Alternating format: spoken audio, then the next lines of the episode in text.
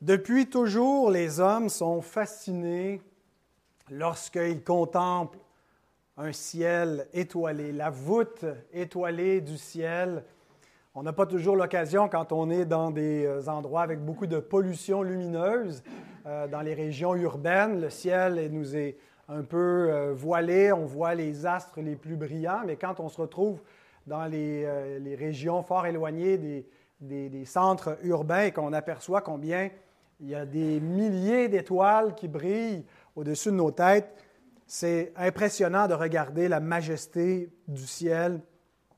il y a de l'émerveillement euh, de voir euh, ces astres. Euh, quand on y porte attention longuement, on voit qu'il y a des mouvements dans les astres qui nous permettent d'identifier des, cycles, de voir qu'il y a un mouvement dans ces corps célestes et qu'on vit dans un univers qui est mystérieux qui est grand, qu'on ne, qu'on ne peut pas voir euh, dans, son ensemble, qu'on essaie d'imaginer de, euh, où est-ce qu'on est positionné, euh, qu'est-ce qu'il y a au-delà de ce que nos yeux peuvent percevoir. Il y a quelque chose de, fascinant, de mystérieux qui apporte toutes sortes de, questionnements sur l'existence.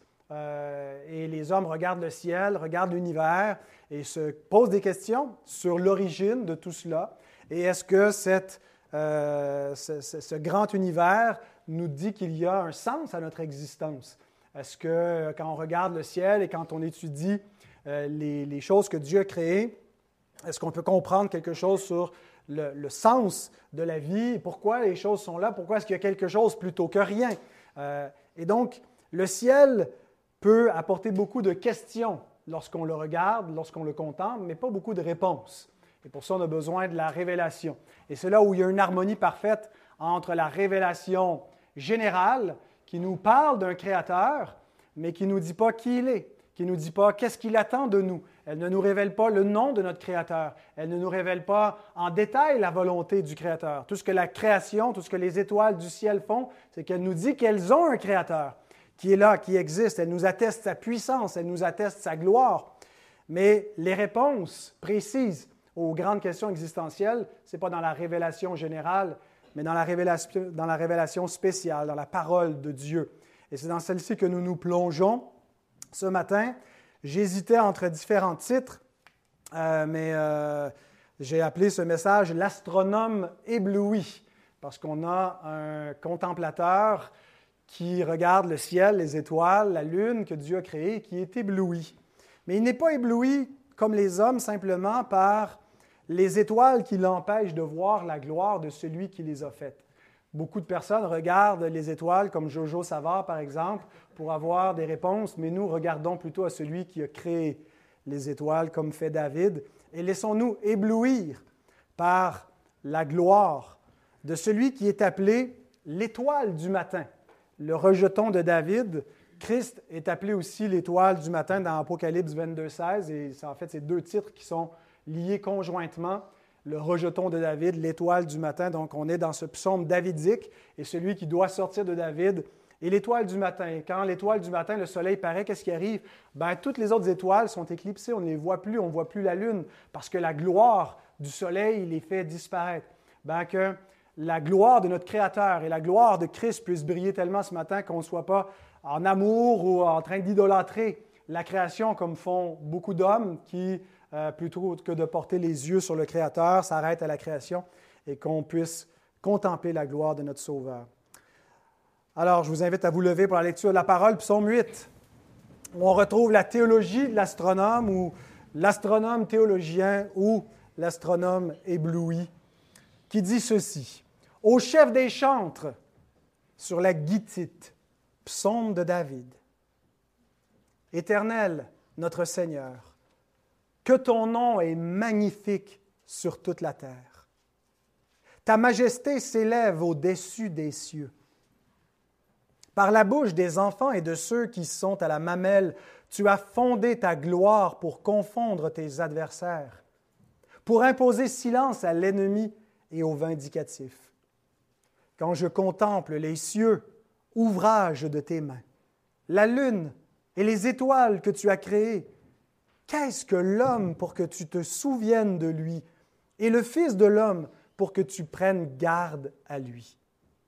Tu l'as fait de peu inférieur à Dieu, et tu l'as couronné de gloire et de magnificence. Tu lui as donné la domination sur les œuvres de tes mains. Tu as tout mis sous ses pieds, les brebis comme les bœufs et les animaux des champs, les oiseaux du ciel et les poissons de la mer, tout ce qui parcourt les sentiers des mers. Éternel, notre Seigneur, que ton nom est magnifique sur toute la terre.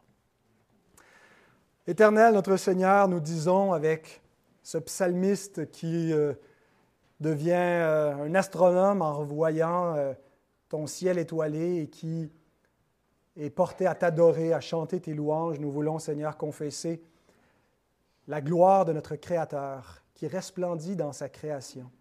Et ce matin, Seigneur, nous voulons nous arrêter sur tes œuvres pour réfléchir au sens de l'existence, et en particulier à celui qui couronne cette existence, ou plutôt que tu as couronné de gloire et d'honneur, l'homme que tu as mis au centre.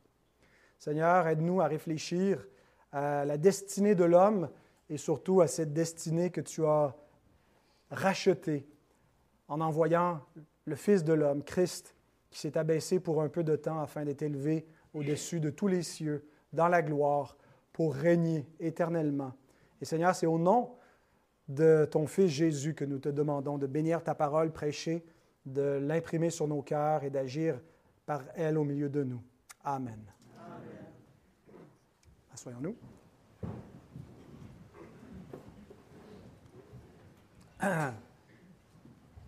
Une des choses que je découvre en exposant le livre des psaumes, c'est qu'il y a une structure, il y a une continuité d'un psaume à l'autre. Je ne veux pas dire que, dans, les 150 psaumes vont, toujours y avoir cette, continuité-là. Il y a peut-être certains psaumes qui sont un peu isolés comme une unité textuelle euh, en elle-même, mais je pense qu'il y a eu un travail dirigé par l'Esprit Saint pour placer les psaumes dans un certain ordre. Et euh, on a vu donc depuis le commencement avec le psaume 1, l'homme qui est fidèle, qui garde la parole et qui vit selon la parole. Et c'est une thématique qui est centrale dans la théologie des alliances. Euh, Dieu a placé Adam avec ce mandat de garder la parole et d'être fidèle à sa parole et d'atteindre la vie éternelle en gardant la parole de Dieu. Et donc, bien sûr, Adam a échoué le mandat et on va le voir ce matin. Mais donc, David rappelle que dans le psaume 1, que celui qui garde la parole est béni plutôt que celui qui suit la parole des hommes. Et tout de suite dans le psaume 2, ben, on voit celui qui est appelé à le faire, euh, de garder la parole de Dieu comme représentant de son peuple, et, et que s'il le fait, ça va être une bénédiction pour son peuple. Donc c'est loin de l'Éternel, le Messie, dans le psaume 2. Et euh, c'est donc David, mais ultimement, David nous parle d'un autre Messie qui va venir de lui et après lui, le Christ, Jésus, qui euh, va euh, donc être celui qui va garder parfaitement la parole et qui accomplit la béatitude pour nous afin qu'on puisse recevoir la bénédiction parce qu'il aura été fidèle. Et ensuite, psaume 3 à 7, ben, euh, on voit l'opposition qui est faite au Messie, à David par la révolte de son fils, les souffrances que ça engendre, la lutte pour lui dans son âme. Mais on arrive au psaume 8 et on a comme une réaffirmation vigoureuse de cette alliance davidique de l'autorité du règne messianique euh, qui est confiée à David, mais simplement de manière typologique dans l'attente du Christ. Le psaume 8 nous parle d'une part de la, la place de l'homme de façon générale, mais il faut vraiment arriver et focaliser ce psaume dans la personne de Jésus pour comprendre que c'est en lui que vont s'accomplir les destinées qui étaient euh, faites pour l'homme dès le commencement, qui ont, été, qui ont échoué en Adam et qui ont été relevées dans le dernier Adam. Et donc David est un peu comme entre ces deux Adams. Il regarde vers le premier Adam déchu, tombé dans la poussière de la terre, de laquelle il a été tiré, pour regarder un qui va s'incarner dans cette poussière, son propre fils, le rejeton de David, et qui va relever la tente de, David et la gloire de l'homme et euh, restituer l'homme dans sa position d'honneur. La première chose qui nous est dite de ce psaume, ben, c'est qu'il est présenté sur la guitite. Il y a différentes euh, interprétations. On n'est pas certain. Est-ce que c'est un instrument? Est-ce que c'est. Euh, certains disent que c'est plutôt dans le temps des, des, vendanges, que c'était une cuve, la guitite, pour écraser le raisin, donc c'est un psaume de joie qui nous parle de, de l'abondance des récoltes et du vin. mais je, je, pense plutôt, en tout cas la plupart des commentateurs disent que c'est l'instrument de Gath, la guitite, un instrument qui vient de Gath, et ça rappelle ben, ce que Dieu a fait à Gath avec David. Il a terrassé le géant qui venait de Gath, et donc on a comme un rappel que par un simple enfant, euh, David qui était un, enfant, ben, Dieu a, euh, a, réduit à l'impuissance le vindicatif, euh, et c'est un peu ce que nous rappelle le psaume 8. Donc, pour faire un lien avec euh, ce, premier verset qui nous met un peu peut-être dans le contexte. Le plan d'exposition est en chiasme. On peut voir les quatre points que j'ai disposés un peu euh, pour faire ressortir le chiasme. D'abord, la gloire de Dieu, versets 2 euh, et 3. La petitesse de l'homme, la grandeur de l'homme, et on revient à la gloire de Dieu. Donc, ce qui est dit sur l'homme, à la fois sur sa vulnérabilité, sur sa petitesse et sa gloire et son importance, se trouve en quelque sorte en sandwich entre la gloire de Dieu qui est, qui est le thème d'ouverture et de fermeture de ce psaume. Versets 2 et 10 euh, sont identiques. Alors, commençons avec la question de la gloire de Dieu. Éternel, notre Seigneur, euh, c'est un peu comme le Notre Père. On commence avec un nous avec le pronom de la première personne du pluriel. Et c'est la première fois que David s'adresse à Dieu au nous. Partout dans ses précédentes prières ou psaumes, euh, il utilise, euh, il crie à Dieu, mais toujours à la première personne du singulier, au je. Mais maintenant, il invite son peuple, alors qu'il est le représentant royal, de se joindre à lui dans la louange. Alors quand on se rassemble, mes bien-aimés, euh, nous chantons ensemble la gloire de Dieu, nous proclamons, nous magnifions. Et c'est important euh, que nous chantions tous d'une seule bouche, qu'on ne fasse pas juste écouter les, autres chanter, mais que tout le monde participe à proclamer. On est invité à proclamer la gloire du Seigneur. Il vient de nommer le nom, Yahweh, le nom d'alliance de son Dieu, et là il s'émerveille devant ce nom divin. Le nom de Dieu dans l'Écriture et le nom d'une personne désigne plus que simplement le, nom, le mot, mais ça réfère à son essence, à ses attributs et à ses actes. Qui Dieu est, quels sont ses attributs? Et qu'est-ce que Dieu fait? Alors, Dieu est le Créateur éternel qui est tout-puissant et il manifeste ce qu'il est par ses œuvres de création qui sont rappelées dans ce psaume. Mais ce que le, psalmiste dit, ben, c'est que ce que Dieu est dans son essence, sa gloire, elle est magnifique et on la voit dans le monde. Euh, sa gloire resplendit dans les deux sphères qui sont nommées dans, euh, sur la terre et dans les cieux, ou même au-delà des cieux, au-dessus des cieux, au verset 2. Que ton nom est magnifique sur toute la terre, ta majesté s'élève au-dessus des cieux. Donc les deux sphères de l'existence, terrestre et céleste, qui sont imprégnées de la gloire divine.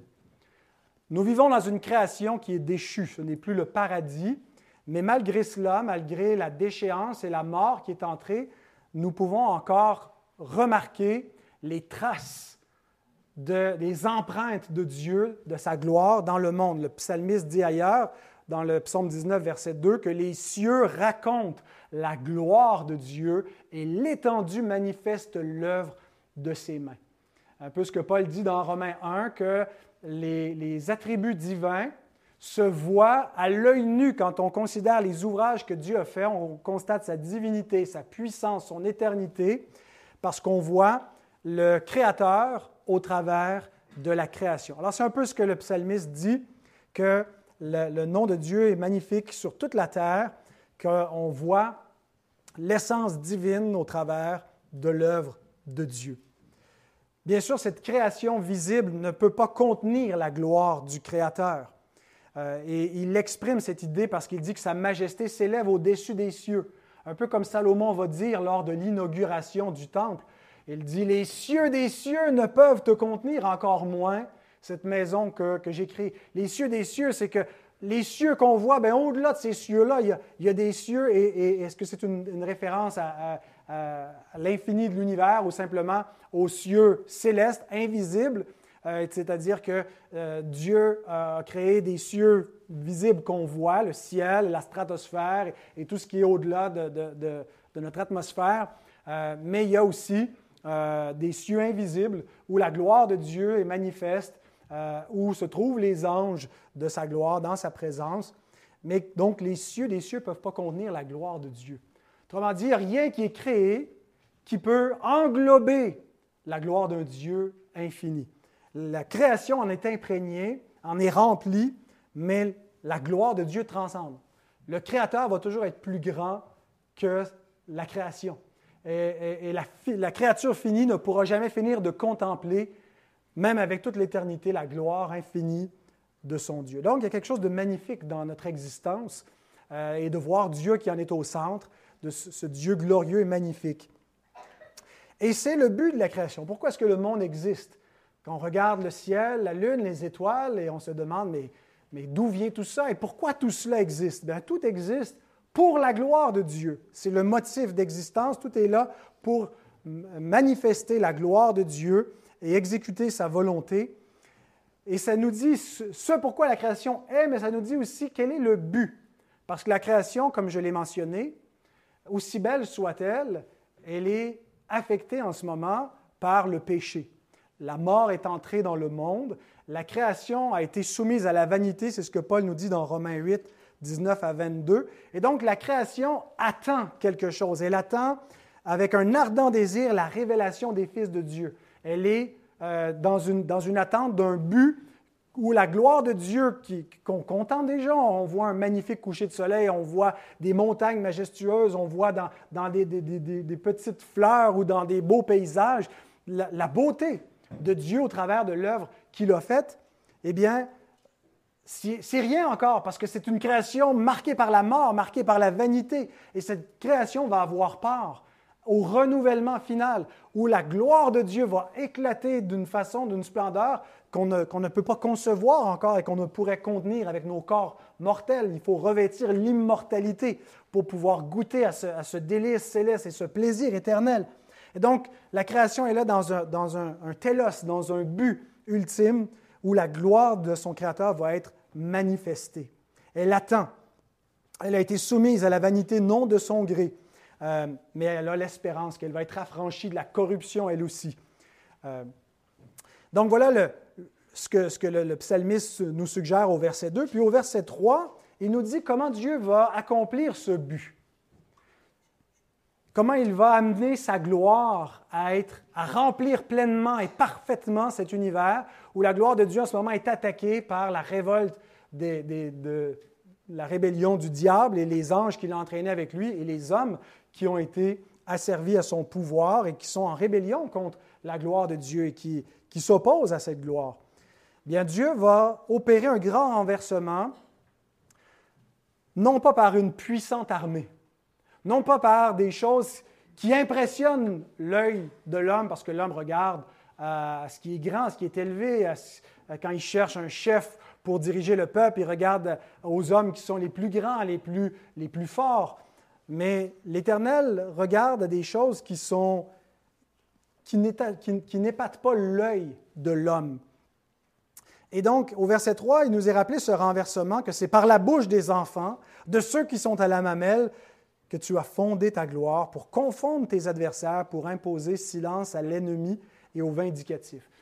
Donc l'ennemi, on peut le prendre d'une façon générale, on peut penser aussi au contexte d'Absalom euh, et sa révolte qui s'oppose à la gloire messianique euh, qui est confiée à David, mais on peut prendre au singulier, comme dans ce verset où c'est d'un ennemi en particulier qui est l'arc-ennemi, qui est à la tête de tous les ennemis de Dieu, qui est le diable lui-même. Et donc c'est par un simple enfant, d'ailleurs, c'est la première promesse de l'Évangile où Dieu va amener une postérité, une descendance qui va écraser la tête de l'ennemi.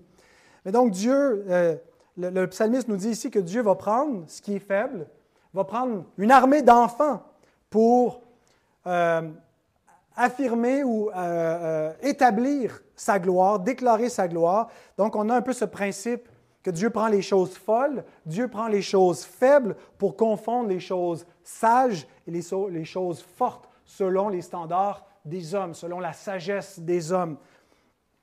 Alors si on regarde pour le contexte de David, David, lorsque euh, Dieu envoie Samuel pour choisir un nouveau roi dans la maison d'Isaïe, euh, tout de suite, Samuel pense que c'est Eliab, le, frère aîné, mais non, l'Éternel l'a rejeté. Et puis David n'est même pas présent, il est tellement insignifiant, il n'est pas considéré qu'il soit présent à ce moment-là, il s'occupe des, brebis. Puis là, une fois que les sept frères de David ont défilé devant euh, Samuel, l'Éternel dit non, ils, ont tous rejeté. il dit, il ne te reste pas un, autre fils, un huitième peut-être? Et c'est le, le, plus petit, le plus jeune, euh, qui n'était pas encore en âge d'être considéré de, à cette visite du prophète. Samuel qui est loin comme, euh, comme roi sur Israël au milieu de ses frères. Et on voit ça dans 1 Samuel 16, 10 et 11. Donc Dieu choisit le cadet sur ses sept frères aînés qui va établir. Et c'est cet enfant qui va être manifesté publiquement à Israël. Vous vous souvenez dans quel événement? Avec le géant Goliath, le champion des Philistins, qui sort pendant 40 jours pour insulter les troupes d'Israël et insulter le nom de l'Éternel. Et lorsque David entend ça, l'Esprit de Dieu le saisit et il s'en va sur le champ de bataille. Et, ce simple enfant hein, qui, que le, géant va mépriser euh, comme, comme un, enfant à la belle figure qui vient avec lui, qui vient devant lui euh, comme s'il était un chien avec son bâton. Euh, et, ce, géant qui nous rappelle le, diable lui-même par sa, cuirasse où il y a des écailles de, de serpent sur, sur, sur elle et il se fait euh, renversé, se fait mettre à mort. Donc le verset 3 nous dit, Dieu prend les choses faibles, les choses qui ne sont pas pour renverser les puissants de ce monde. Mais ce verset est aussi cité dans le Nouveau Testament par celui qui est appelé le rejeton de David, qui va venir sans éclat, sans rien pour attirer nos regards et qui va vaincre l'ennemi par la faiblesse des faiblesses, la croix, parce qu'il est le plus méprisé parmi les hommes, et par la croix, il ne va pas perdre, mais remporter la victoire. Et avant la croix, il dit aux adversaires qui sont les, fils de la vipère, les, serviteurs non pas de Dieu, mais du diable, lorsqu'il entre en triomphe à Jérusalem comme le fils de David et qui est accueilli comme le Messie, fils de David, on lit dans Matthieu 21, 15 et 16 que les principaux sacrificateurs, les scribes, étaient indignés à la vue des choses merveilleuses qu'il avait faites, mais surtout des enfants qui criaient dans le temple Hosanna au fils de David. Ils l'accueillent comme le Messie, le Messie qui viendrait de Galilée. Ils sont outrés, sont choqués de ce qu'ils entendent dans la bouche de ces enfants qui donnent la gloire messianique à ce Jésus de Nazareth, qu'ils disent en lui, ah, c'est lui notre salut, et qui donnent gloire à ce Messie. Et ils lui dirent, entends-tu ce qu'ils disent?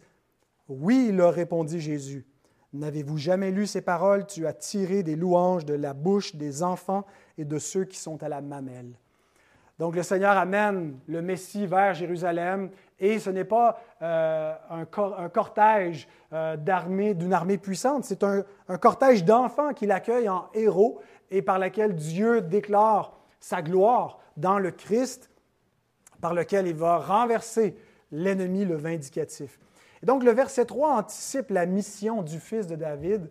Lorsqu'il va venir dans le monde, ce sera d'établir la gloire de Yahweh, c'est-à-dire de le glorifier parfaitement. Aucun homme depuis la chute d'Adam n'a pu glorifier Dieu parfaitement.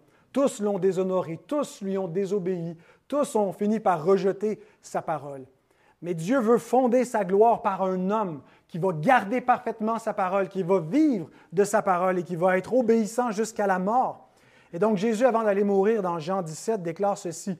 Après avoir ainsi parlé, Jésus leva les yeux au ciel et dit, Père, l'heure est venue, glorifie ton Fils afin que ton Fils te glorifie. Et au verset 4, il dit, Je t'ai glorifié sur la terre, j'ai achevé l'œuvre que tu m'as donnée à faire.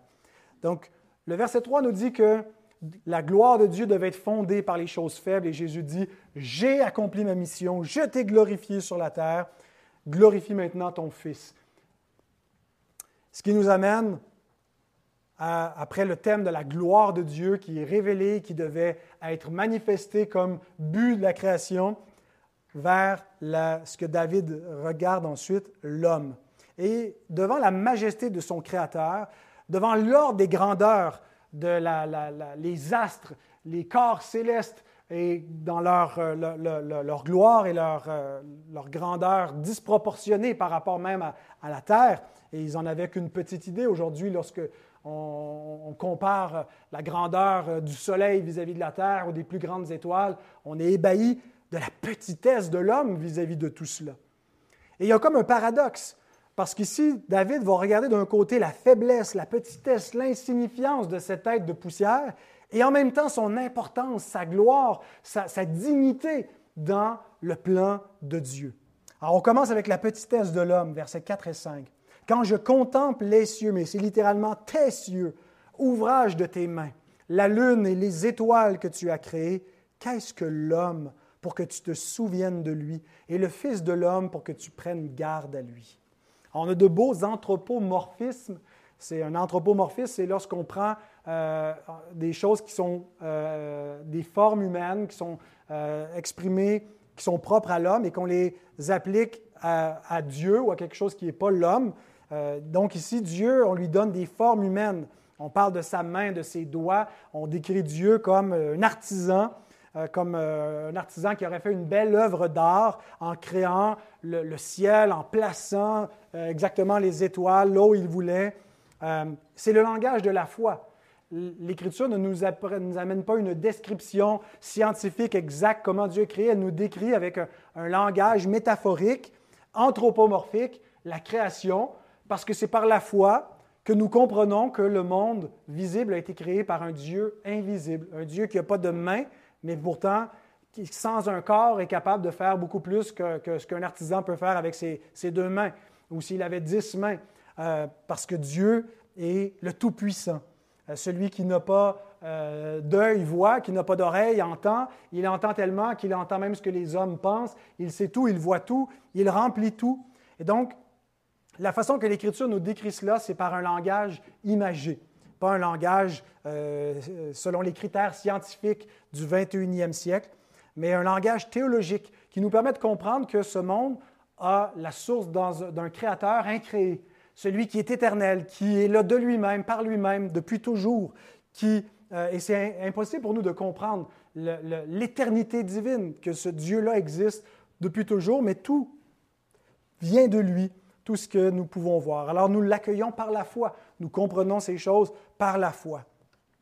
Et le verset 5, donc, souligne à la fois la, fragilité de l'homme, mais en, employant des mots et des noms qui nous ramène à la création de l'homme. Il ne fait pas simplement réfléchir de façon abstraite à l'homme euh, par rapport à la création, mais il regarde l'homme lorsqu'il a été créé. il rappelle le contexte de la création d'Adam et sa place dans l'ordre. Et les expressions qu'il emploie nous rappellent non seulement la création de l'homme, mais aussi sa chute. Littéralement, le verset 5, on pourrait le traduire de la façon suivante. Qu'est-ce que l'énoche Que tu te souviennes de lui et le fils d'Adam, que tu t'en soucies? Donc, il n'a pas pris n'importe quel mot pour décrire l'homme. Il y a différents mots. Il aurait pu dire qu'est-ce que Ish, mais là, il a dit qu'est-ce que l'énoche? Et le mot énoche peut simplement dire l'homme de façon générale, mais il réfère à quelque chose de la faiblesse de l'homme de la, vanité de son existence. Euh, parfois, ça nous parle de sa méchanceté, euh, de l'homme comme un être mortel, mais un homme euh, qui est habité par le péché et qui n'est qu'un être de poussière. Juste un peu plus loin, dans le psaume 10, verset 18, ou le psaume 90, verset 3, Enoch est, est associé de très près à l'idée que l'homme est, poussière et qu'il doit retourner à la poussière et qu'il doit savoir qu'il n'est que de la poussière. Et Job pose un peu la même question dans ses souffrances. Euh, on ne sait pas est-ce que c'est est -ce c'est le, psaume 8 euh, qui reprend les, paroles de Job euh, ou quel est l'ordre entre les deux, mais on lit pratiquement la même phrase. Qu'est-ce que l'homme, dans Job 7, 17, pour que tu en fasses tant de cas, pour que tu daignes prendre garde à lui? Alors Job qui réalise qu'il n'est que poussière et, il se dit, mais pourquoi est-ce que Dieu, me, dans sa providence, euh, s'attarde autant à moi, à me faire souffrir? Euh, et donc, l'homme dans sa faiblesse. Et donc, dans un certain sens, l'existence de l'homme, elle est, complètement insignifiante. Lorsqu'on compare sa petitesse vis-à-vis de la grandeur de la, du reste du cosmos, qu'est-ce que l'homme dans un, si grand univers, un être aussi petit? Et, qu'est-ce que sa vie peut signifier? Il est complètement insignifiant. Qu'est-ce que, ses pensées peuvent changer? Il n'a aucune force, il ne peut rien contre, contre les puissances qui sont là dans le ciel. Et dans ce, dans ce verset, ce n'est pas seulement sa faiblesse, mais c'est aussi sa chute qui est rappelée. Euh, on a déjà dit dans la semaine dernière, dans le psaume 7, qu'il a été question de David qui dit que l'ennemi me poursuive, qui précipite ma gloire dans la poussière. Et, ça faisait un peu écho à la gloire d'Adam qui a été amenée dans la poussière. Euh, mais ici, euh, j'ai aimé comment Augustin fait ressortir comment la pensée de David se, se tourne vers Adam. Il écrit Il faut se rappeler que tout fils d'homme, pardon, que tout fils d'homme est un homme, bien que tout homme ne puisse être considéré comme un fils d'homme. Tout homme, tout fils d'homme est un homme, mais tout homme n'est pas forcément un fils d'homme. Par exemple, Adam était un homme, mais non un fils d'homme. Et, c'est en faisant l'exégèse du psaume 8 qu'Augustin réfléchit en se disant pourquoi est-ce que le texte utilise qu'est-ce que l'homme ou le Fils de l'homme. Il traduit la, particule non pas comme un et pour simplement dire c'est il, emploie deux façons euh, différentes pour dire la même chose, mais pour faire une distinction. Augustin pense que, l'Écriture fait une distinction entre l'homme et le Fils de l'homme pour euh, nous faire réfléchir au Fils de l'homme et au premier homme qui n'est pas un fils de l'homme. Adam n'était pas un fils de l'homme. Il ne peut pas être un fils de l'homme, il n'a pas été engendré par l'homme. Et l'Écriture appelle Adam fils de Dieu. Dans Luc chapitre 3, verset 38, dans la généalogie de Jésus, pour justement faire un parallèle avec le Fils de l'homme, qui est fils de Dieu, Jésus. Le premier Adam, le dernier Adam. Et donc, euh, Augustin voit qu'il y a ce parallèle qui est introduit entre l'image du premier homme, nous sommes les fils de l'homme, nous portons l'image de l'homme de terre, et le dernier Adam, l'homme du ciel, dont nous portons l'image par la nouvelle naissance et la résurrection glorieuse que nous attendons. Et donc, Adam n'est pas un fils de l'homme, il est un homme, mais il est fils de Dieu. Et David est appelé aussi fils de Dieu, et Jésus est appelé Fils de Dieu. Donc, on a comme ces, trois figures qui se connectent ensemble et qui nous aident à comprendre la destinée des hommes. Par Adam, en passant par David et avec Christ.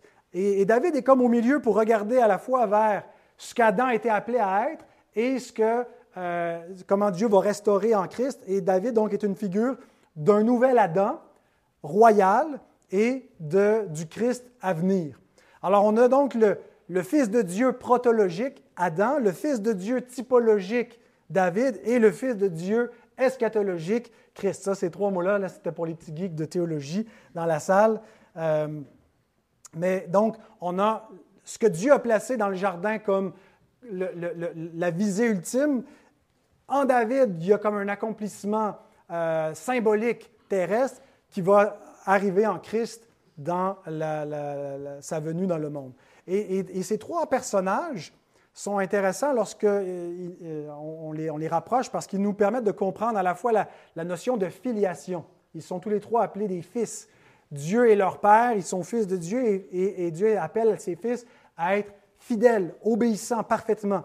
Chacun des trois reçoit un royaume qui lui est confié, le royaume de la création pour le premier Adam, le royaume d'Israël qui est un royaume typologique pour euh, David, et le royaume de Dieu, le royaume des cieux, le royaume final pour Christ. Et donc chacun, en ayant un royaume, est un roi qui doit représenter ceux qui vont faire partie de son royaume. Donc, ils sont des personnes publiques dont l'obéissance de tous les habitants de leur royaume dépend de ce qu'ils vont faire. Si Adam est fidèle, ben, tous ses descendants sont, heureux. Si, regardez quand David tient debout, euh, le peuple s'en trouve bien, mais lorsque David pêche, ben, les conséquences ne sont pas juste pour lui, sont pour son peuple. Pourquoi est-ce que Dieu va envoyer le peuple d'Israël en exil? Parce que les rois deviennent des idolâtres. Mais quand les rois sont fidèles, la bénédiction vient. Et pourquoi est-ce que nous sommes, nous, bénis? Ben, parce que Christ a été fidèle parfaitement. Donc, ils sont des représentants. Donc, David est en train de méditer sur Adam. cet être formé de la poussière et qui par sa chute retourne à la poussière. Genèse 3, 19, tu es poussière, tu retourneras à la poussière. Et David a rappelé cela, que par le péché, sa gloire doit retourner à la poussière s'il est coupable de ce qu'on lui reproche dans le psaume 7. Euh, mais en même temps, David, lorsqu'il réfléchit à Adam et à sa création, il pense à ce que Dieu lui promet après la chute. Il pense à cette postérité promise qui va vaincre le vindicatif, qui va vaincre l'ennemi dans Genèse 3.15. Et David est lui-même la postérité de la femme. Je mettrai une amitié entre toi et ta postérité. Euh, et, donc la postérité, ultimement, c'est Christ. Mais elle passe par où, cette postérité? Ben, Dieu choisit Seth plutôt que Cain. Dieu choisit la lignée de Noé, choisit euh, Sem, choisit Abraham, choisit Judas, choisit David pour arriver au Christ. Et donc, la lignée de la femme passe par David. Et donc, on, a David qui pense à Adam, au fils d'Adam, et le troisième fils d'Adam, c'est qui? Ben, c'est Enoch. Et donc, il appelle l'Enoch, et il remonte comme avec cette lignée qui passe pour amener ultimement vers le Christ. J'ai aimé comment James Hamilton explique tout ça. Si vous êtes encore avec moi, je ne sais pas si vous avez décroché euh, dans mes explications théologiques, mais euh, revenez, s'il vous plaît. James Hamilton écrit ceci.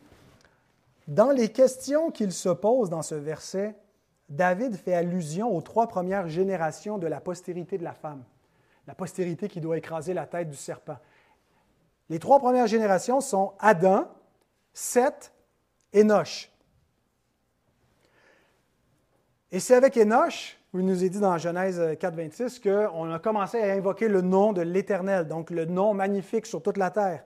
Donc déjà encore des thématiques. Et il il le fait dans l'ordre inverse. Donc, il ne fait pas Adam, 7 Enoch, mais il fait Enoch, 7 Adam. D'abord Enoch, de la troisième génération, puis le fils d'Adam, de la deuxième génération, et dans cette référence est évoqué Adam lui-même, de la première génération. La référence à la lignée de la descendance de la femme, si soigneusement tracée dans la Genèse, s'accorderait bien avec la compréhension des enfants et de ceux qui sont à la mamelle du psaume 8.3 proposé ci-dessus. L'enfant qui va vaincre l'ennemi, qui va terrasser le géant, qui va écraser la tête du serpent. Donc David est là en train de méditer à la gloire de Dieu, à la gloire qu'il a donnée à l'homme, cet homme qui, s'est écroulé, mais Dieu va envoyer une postérité qui va venir dans cette humanité humiliée, affaiblie sous la puissance du diable, pour restaurer l'homme dans sa gloire qui lui était destinée. Et donc, il réfléchit non seulement au premier Adam, mais au dernier Adam qui va partager nos faiblesses communes, comme nous l'exprimons dans notre confession de foi. La 1689 au chapitre 8, paragraphe 2, on dit que le Fils de Dieu, deuxième personne de la Sainte Trinité, étant vrai Dieu éternel, le rayonnement de la gloire du Père, de même substance et égal à celui qui a fait le monde, qui soutient, qui, gouverne tout ce qu'il a fait. Donc tout ce qu'on a dit de Dieu, de sa gloire, de son essence, de ses attributs qui est révélé comme créateur, Christ est cela comme deuxième personne de la Trinité, le Fils est un dans la même essence. Quand les temps furent accomplis, il a assumé la nature humaine avec toutes ses caractéristiques essentielles et les faiblesses communes. Il ne s'est pas incarné comme un homme glorifié, comme un homme immortel. Mais non, il n'était pas immortel, il est mort. Mais maintenant, il est immortel. Il est glorifié. Donc, il est venu dans cette humanité de poussière, cette humanité faible, cette humanité déchue sous la puissance du diable pour la relever, cependant sans le péché. Alors, si le Fils ne s'était pas incarné, on arrêterait notre contemplation de ce que David verrait. Qu'est-ce que l'homme? Ben, il s'est précipité dans la mort, dans la poussière. Mais voici comment notre astronome continue sa contemplation dans la grandeur de l'homme, versets 6 à 9. L'homme est appelé à un grand destin, celui de gouverner royalement les œuvres de Dieu, d'être la, créature euh, royale qui porte l'image du Créateur éternel.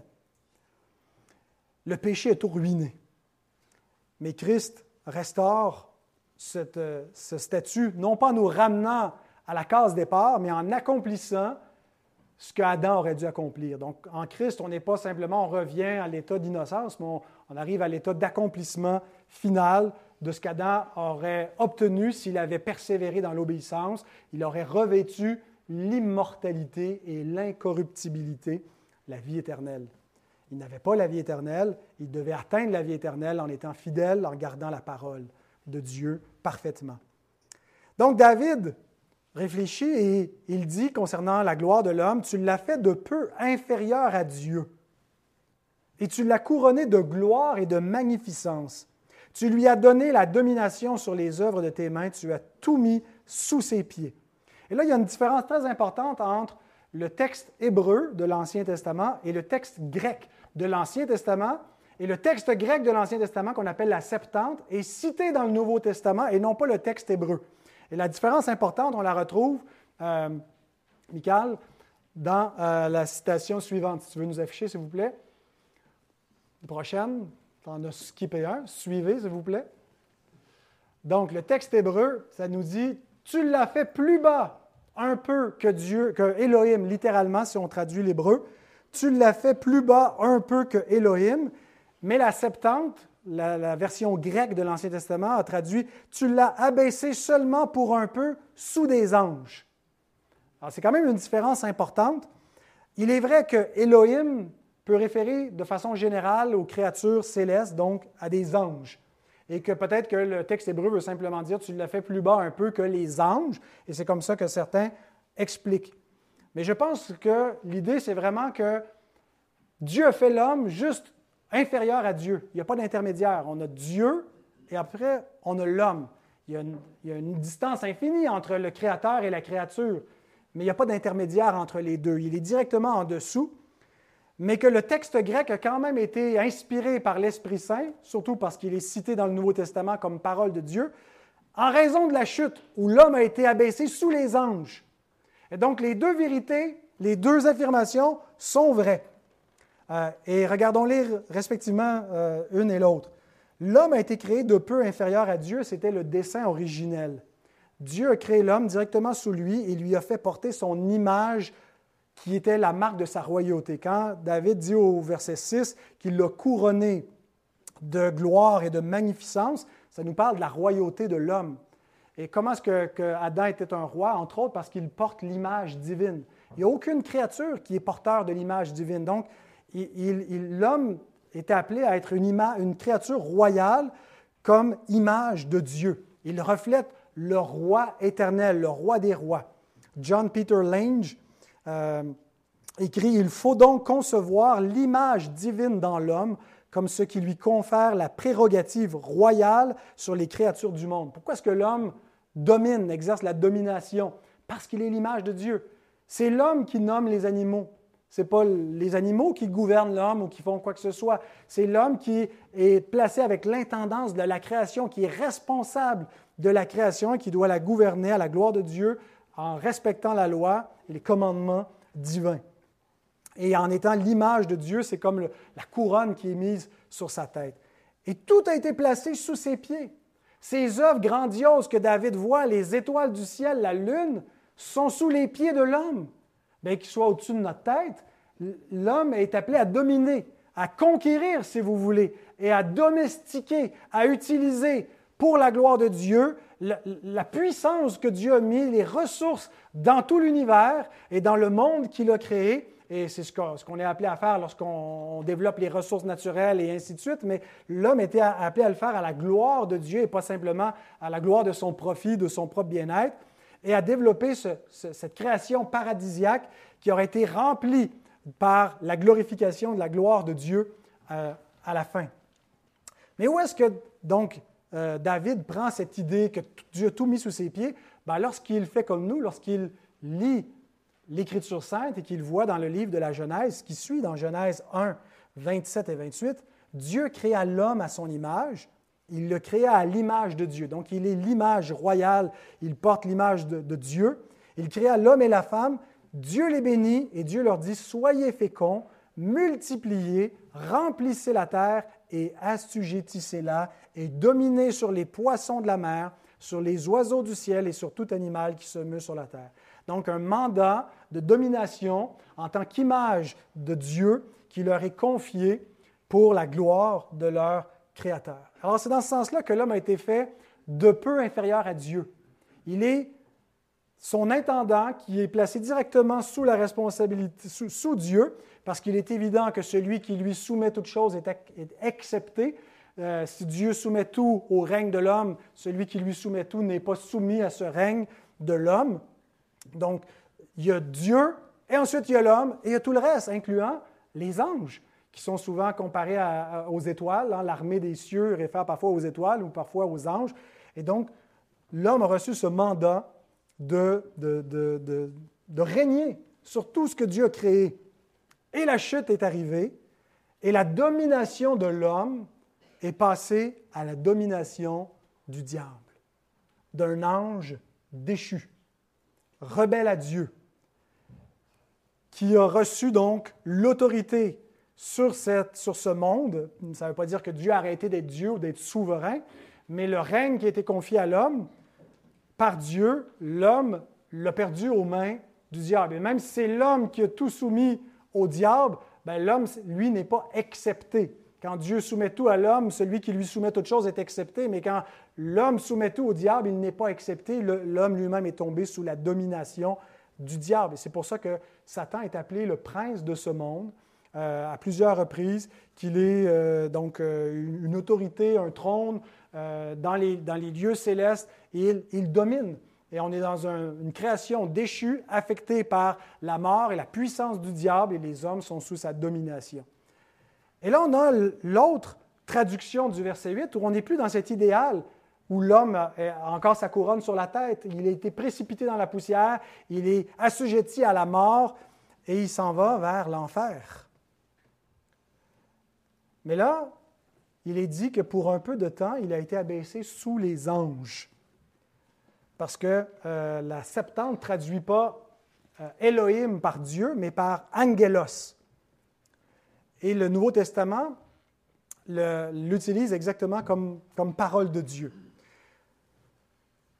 Dieu a déclaré la guerre au serpent lorsqu'il a fait tomber l'homme.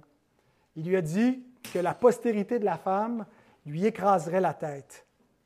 Et donc, dans cette déclaration de guerre, il y a une promesse de restauration. Si le diable qui a amené sa domination sur les hommes va se faire écraser la tête par un descendant de la femme, par un homme, c'est que l'homme va être restauré dans sa gloire, va être restauré sur son trône, va ravoir sa couronne. Mais ça va être une postérité en particulier, un descendant parmi les hommes qui va accomplir cela. Et ça nous parle ici donc du règne qui va arriver avec la nouvelle création qui ne sera pas soumis aux anges déchus, mais à l'homme glorifié. Et c'est comme ça que comprend l'auteur de l'Épître aux Hébreux toute cette théologie du psaume 8.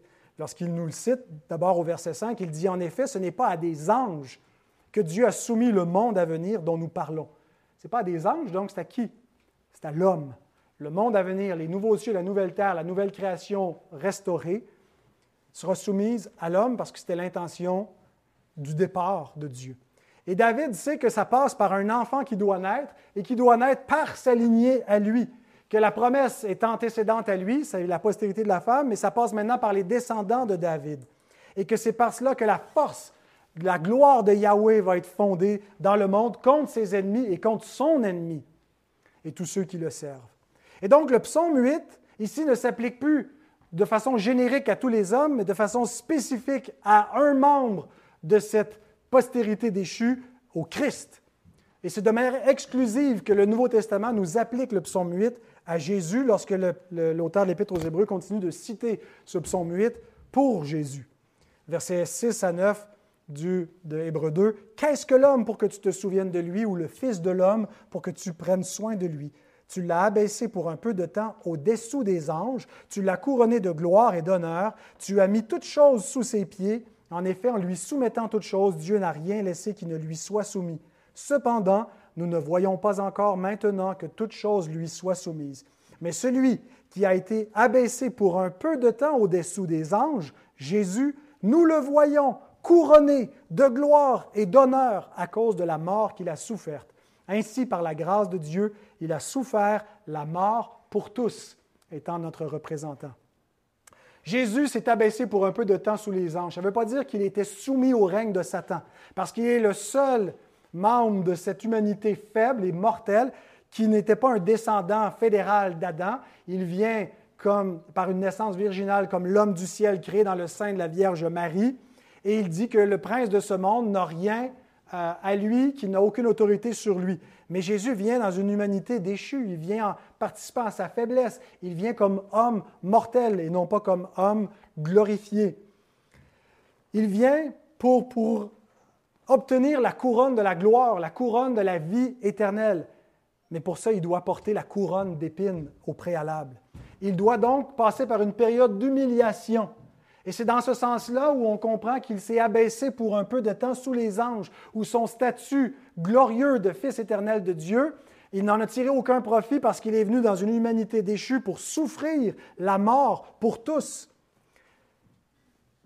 Mais maintenant, nous ne le voyons plus dans une période d'humiliation d'une humanité qui est en dessous des anges, mais nous le voyons couronné de gloire et de magnificence, où le psaume 8 est rappelé, tu l'as fait de peu inférieur à Dieu, tu l'as couronné de gloire et de magnificence, et le Hébreu 2 nous dit que c'est Jésus que nous voyons, nous voyons couronné à la droite de Dieu, dans les cieux. Il a reçu la domination qui a été initialement donnée à Adam, qu'Adam a perdu, qui a été placée symboliquement sur la tête de David comme roi messianique, mais Jésus a obtenu donc le trône de David à la droite de Dieu le Père. Tout ce qui a été initialement placé sous les pieds du premier Adam est maintenant placé sous les pieds du dernier Adam, Christ. Versets 7 à 9 à nouveau, tu lui as donné la domination sur les œuvres de tes mains. Tu as tout mis sous ses pieds, les brebis comme les bœufs, les animaux des champs, les oiseaux du ciel et les poissons de la mer, tout ce qui parcourt les sentiers des mers. Cette description qui reprend Genèse 1 et qui l'anticipe pour le, le Fils de David glorifié englobe les différentes sphères de la création. On a la terre, et tous ceux qui l'habitent, le ciel et tous ceux qui l'habitent, et les mers et tous ceux qui les habitent. Donc terre, ciel et mer, toutes les sphères et, toutes les, sortes de créatures, celles qui sont domestiquées, les brebis et les bœufs, et les animaux sauvages que l'homme ne peut pas domestiquer.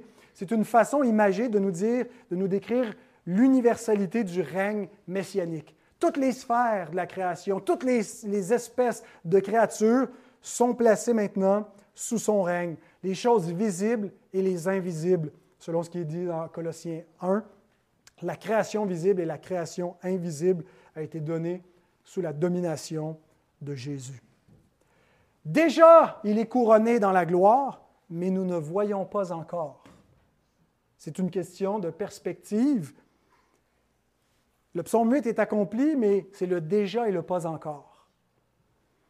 Quand le verrons-nous? Quand est-ce qu'il y aura cette manifestation finale de la gloire de Dieu qui va remplir par Christ toutes les œuvres créées par Dieu à la résurrection finale lorsqu'il va venir dans la gloire pour établir son règne? Et Paul le rappelle dans 1 Corinthiens 15 où il reprend à nouveau les catégories du psaume 8 et il dit ensuite viendra la fin quand il remettra le royaume à celui qui est Dieu et Père, après avoir réduit à l'impuissance toute domination, toute autorité, toute puissance.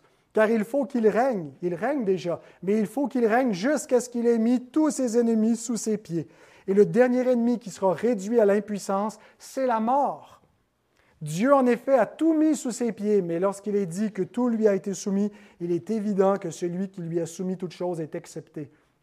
Donc, euh, Dieu en tant que Dieu ne sera pas soumis à l'homme en tant qu'homme, que bien que Jésus soit Dieu incarné, dans son règne comme homme, Dieu ne lui sera pas soumis, mais il lui soumet toutes choses. Et donc il règne désormais et il va régner jusqu'à ce qu'il vienne dans la gloire. Ça peut se produire progressivement, comme l'attendent certains, ou en un instant lorsqu'il va paraître, et qu'en un clin d'œil, nous qui avons des corps mortels ne passerons même pas par la mort mais nous allons revêtir un corps glorifié semblable au sien, un corps immortel. Nous n'aurons plus une âme qui peut pécher, mais une âme qui ne pêche plus, que tous ses désirs sont parfaits et purs, et la gloire de Dieu va être manifestée en toutes choses, partout, dans tout, et nous serons dans une plénitude éternelle.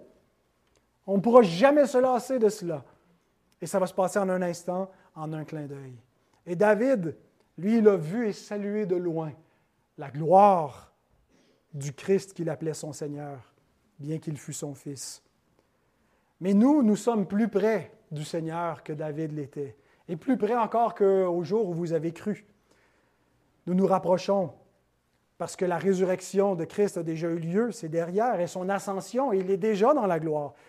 Tout ce qu'il reste, c'est sa parousie, sa venue glorieuse. Et il y a une seule chose à faire en attendant qu'il vienne, c'est de vivre à la gloire de Dieu, et c'est comme ça que termine le psaume 10, le psaume 8 au verset 10. Éternel, notre Seigneur, que ton nom est magnifique sur toute la terre. Vous notez que le début et la fin de ce psaume sont identiques parce que le début et la fin de l'histoire sont identiques. Tout a été créé pour la gloire de Dieu au commencement. Puis il y a un intervalle où il y a la chute et le péché qui vient défier la gloire de Dieu, mais tout va être restauré pour la gloire de Dieu. Donc le début et la fin de ce psaume correspondent au début et à la fin de l'histoire. Soli Deo Gloria, à la gloire de Dieu seul. Est-ce que les applications, mis à part réfléchir et comprendre ces éléments-là, la première chose que nous devons faire devant ce psaume, c'est d'abord contempler, comme fait David. Contempler la gloire de Dieu, contempler le sens de l'existence, le, sens de l'histoire. Qu'est-ce que l'homme? Quel est le but de son existence? Que signifie la vie de l'homme? Et d'un côté, on peut comprendre l'insignifiance de l'homme, ne pas craindre les hommes. Ce n'est qu'un être de poussière, un être euh, qui, est tout petit, qui est complètement faible. Et en même temps, voir chez les êtres humains leur vraie dignité. Ils ne sont pas comme au rang des animaux, comme font les, les, gens d'aujourd'hui qui ne savent plus faire la distinction entre l'homme et l'animal. L'homme est une créature royale qui porte l'image de Dieu, qui a une dignité intrinsèque et qui est appelée à une destinée glorieuse. Donc, on, on, peut entretenir une juste perspective sur les hommes en considérant leur faiblesse et leur, leur, euh, euh, dignité intrinsèque en contemplant, en réfléchissant, en comprenant les implications de la création. Une deuxième application, c'est qu'on doit magnifier, comme fait notre astronome, magnifier Dieu. Quelle est la réponse face au Créateur? C'est l'adoration. Quelle est la réponse face au Rédempteur? C'est l'adoration. On adore Dieu parce qu'il nous a créés, parce qu'il est le, le, seul créateur. Les autres dieux ne sont pas créateurs, ils ne sont que des idoles qui ne peuvent rien faire. Ils sont inventés par les hommes. Mais notre Dieu a fait toutes choses, donc on doit l'adorer. On l'adore lorsqu'on vient et qu'on chante. Mais notre Dieu n'est pas juste un créateur, il est aussi rédempteur. Et lorsqu'on l'adore, on l'adore en tant que rédempteur. On chante sa grâce, on proclame l'Évangile. Troisièmement, nous devons utiliser notre bouche pour proclamer ses vérités. Dieu n'a pas envoyé une armée avec des armes, des bâtons, des épées, mais avec la parole.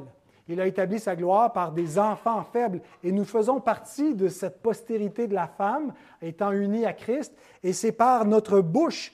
Les autres créatures sont muettes. Les, à part d'une fois de temps en temps, un âne peut se mettre à parler et dire des choses sages, mais euh, les, animaux sont muets. Mais Dieu nous a donné cette faculté, étant à son image, pour utiliser la parole, pour proclamer la vérité contre le mensonge, contre les ennemis de Dieu et les ennemis de sa gloire dans ce monde.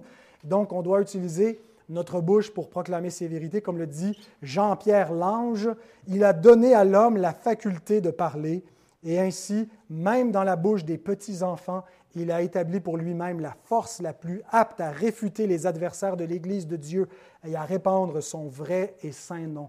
La force de la parole, surtout de la parole qui vient de Dieu et qui rend témoignage de Dieu.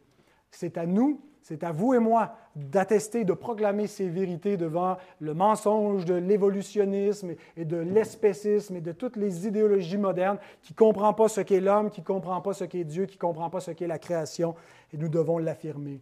Quatrième application, nous devons refuser d'être dominés dorénavant par la puissance du péché.